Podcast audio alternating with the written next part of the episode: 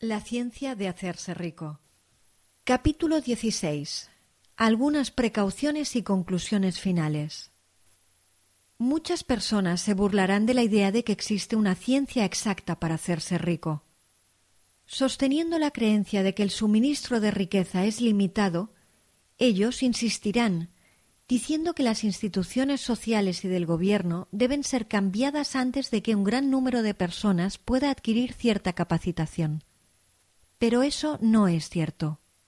Es cierto que los gobiernos existentes mantienen a la masa en la pobreza y que esto se debe a que la masa no piensa y actúa de un cierto modo. Si la masa comienza a avanzar como se ha sugerido en este libro, ni los gobiernos ni los sistemas industriales podrán frenarlos. Todos los sistemas deberán ser modificados para adecuarse al movimiento de avance. Si la gente posee una mente adelantada, tiene fe en que ellos podrán hacerse rico y avanzan con el firme propósito de hacerse ricos, nada podrá mantenerlos en la pobreza. Los individuos pueden entrar en el cierto camino en cualquier momento y bajo cualquier gobierno y hacerse ricos.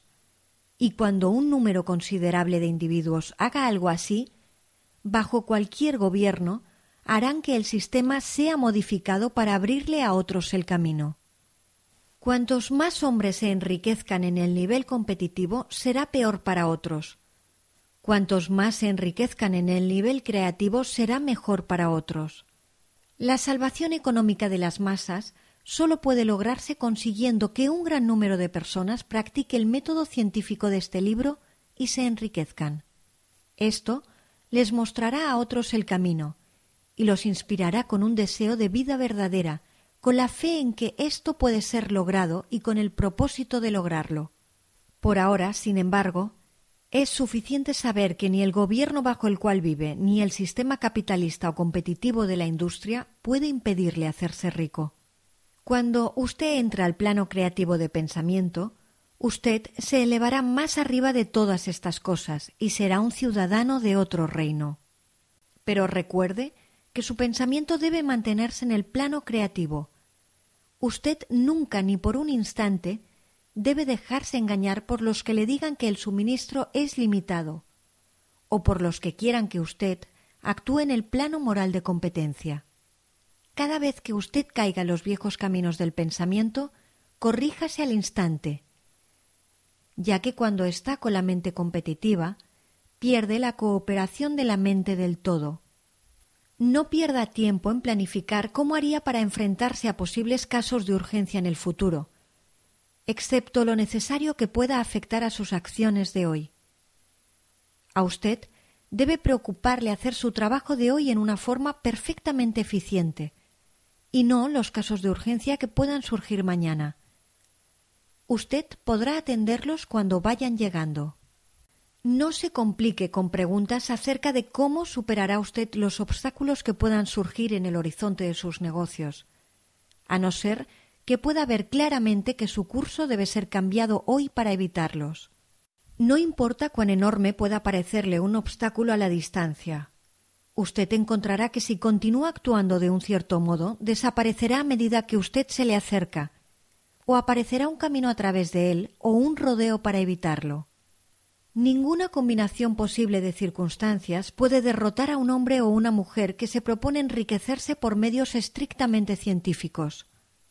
Ningún hombre o mujer que obedezca la ley puede dejar de enriquecerse.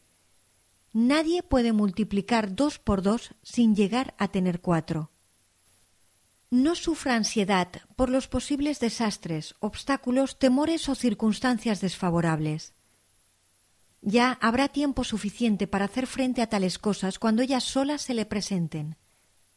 Y encontrará que cada dificultad lleva consigo la solución para superarla. Cuide lo que dice. Nunca hable de usted mismo, de sus asuntos o de otra cosa de un modo desalentado o desalentador. Nunca admita la posibilidad de fracaso, o hable en una manera de la que se deduzca el fracaso como una posibilidad. Nunca diga que el tiempo está difícil o que las condiciones de los negocios no están claras. Los tiempos pueden ser difíciles y los negocios dudosos para aquellos que están en el nivel competitivo, pero nunca puede ser así para usted.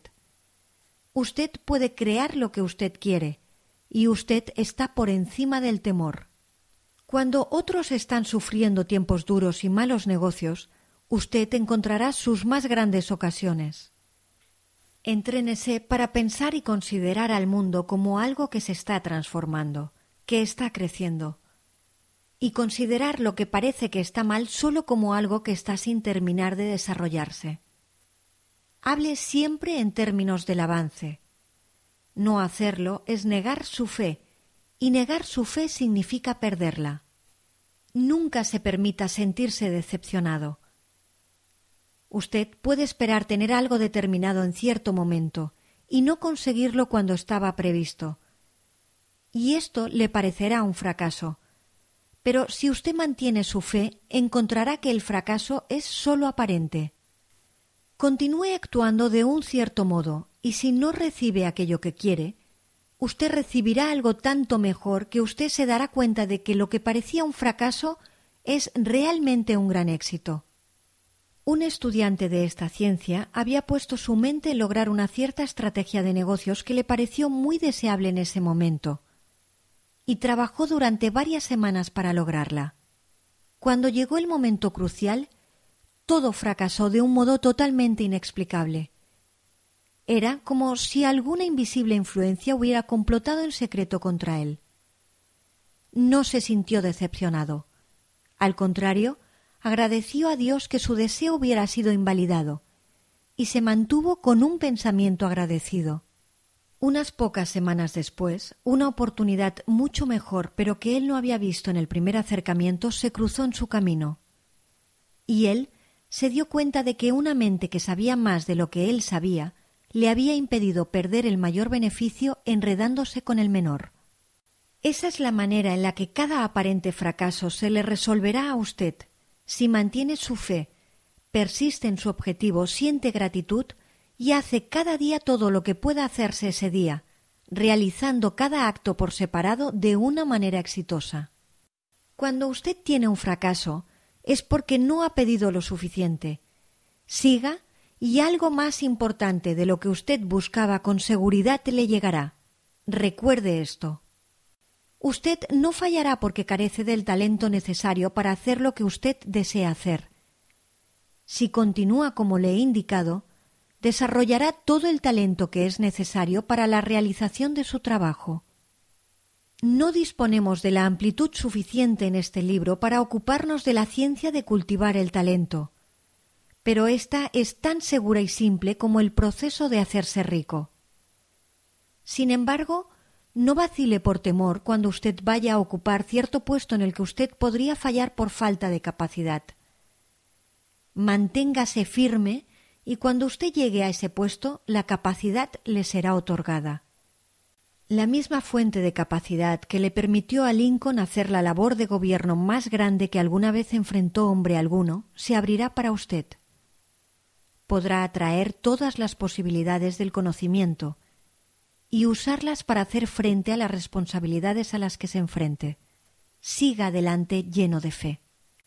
Estudie este libro, hágalo su compañero constante hasta que haya dominado todas las ideas que contiene Mientras va afirmándose en esto, usted haría bien en dejar la mayor parte de las distracciones, alejarse de lugares donde se presentan ideas contradictorias a este libro en conferencias o sermones. No lea literatura pesimista o conflictiva, ni entre en discusiones sobre el tema. Lea muy poco fuera de los autores mencionados en el prefacio. Pase la mayor parte de su tiempo libre en la contemplación de su visión, cultivando la gratitud y en la lectura de este libro, pues él contiene todo lo que usted tiene que conocer de la ciencia de hacerse rico. Usted encontrará todos los conceptos esencialmente resumidos en el capítulo siguiente.